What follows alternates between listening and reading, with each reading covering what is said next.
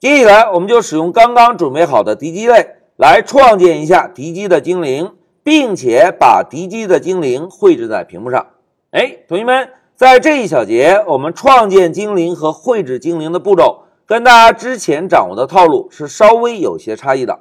因为啊，敌机的创建是定时被创建的，对吧？我们每隔一秒创建一架敌机，每隔一秒创建一架敌机，因此呢。我们在创建精灵这个私有方法中，只需要准备一个敌机的精灵组就够了。哎，只需要准备一个精灵组。那么，精灵是在什么时候被创建，同时被添加到精灵组的呢？哎，大家看一下，之前我们是不是在事件监听方法中监听了一下创建敌机的事件，对吧？当监听到创建敌机的事件之后，我们啊再来创建一个敌机精灵。并且把这个敌机精灵添加到敌机的精灵组。哎，同学们，Pygame 的精灵组啊，提供有一个 add 方法。我们让精灵组调用一下 add 方法，就可以把刚刚创建的敌机精灵添加到这个精灵组了。哎，现在精灵有了，精灵组也有了，我们是不是就可以在更新精灵这个方法中，让敌机的精灵组？先调用一下 update 方法更新一下位置，然后再调用一下 draw 方法，把所有的敌机精灵绘制在屏幕上。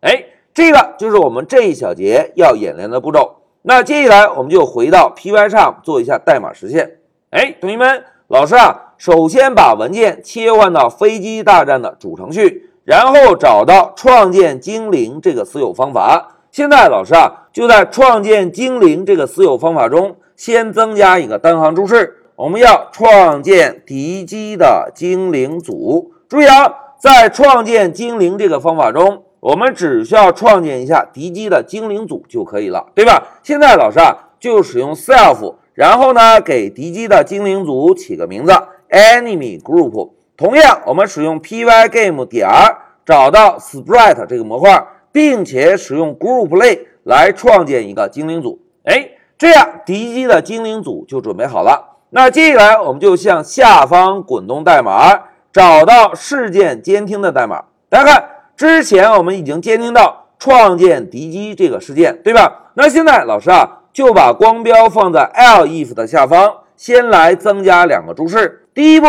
我们要来创建敌机精灵。当创建完敌机精灵之后，我们就将。敌机精灵添加到敌机精灵组，哎，两个步骤明确之后，我们先来给敌机精灵起个名字 enemy，然后用上一小节准备的 enemy 这个类来创建一个敌机精灵。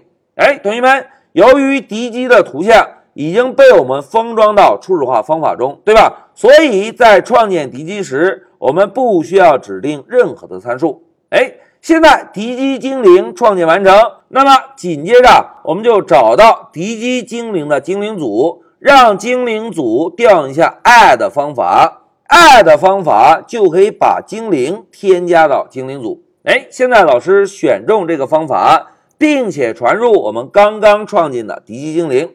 哎，同学们看，现在精灵组准备好了，精灵也是每秒钟创建一个，对吧？那紧接着我们是不是应该找到？更新精灵的方法，在更新精灵这个私有方法中，我们让敌机的精灵组啊来调用一下 update 方法。update 方法可以更新所有敌机的位置，对吧？紧接着，我们再让敌机的精灵组来调用一下 draw 方法。同学们在调用 draw 方法时，不要忘记哦，需要传入屏幕的对象，对吧？因为敌机的精灵组同样需要知道。把每个精灵绘制到哪一个屏幕上？哎，现在老师啊就选中 Screen 这个对象。好，代码改造完成。现在我们运行一下程序，看看在屏幕上能不能出现敌人的飞机。来，现在 Shift F 十走。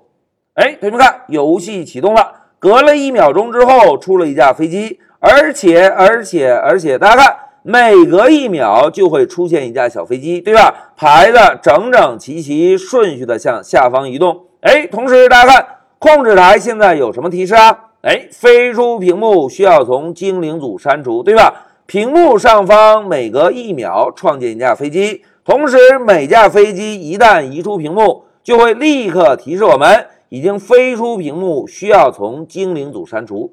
哎，同学们，在这一小节啊，我们就使用之前非常熟悉的套路，创建了一下敌机精灵，创建了一个敌机精灵组，并且在更新精灵的方法中，让精灵组调用 update 方法更新每架敌机的位置，再调用 draw 方法。把每一个精灵绘制在屏幕上。我们现在完成的代码是不是敌人的飞机排着整齐的队伍从屏幕上方依次飞行，对吧？来，我们再运行一下程序，大家看，排列的整整齐齐，从屏幕的左上角开始向下方排着大队依次飞行。哎，这个就是我们这一小节完成的代码。好，代码演练到这里，老师先暂停一下视频。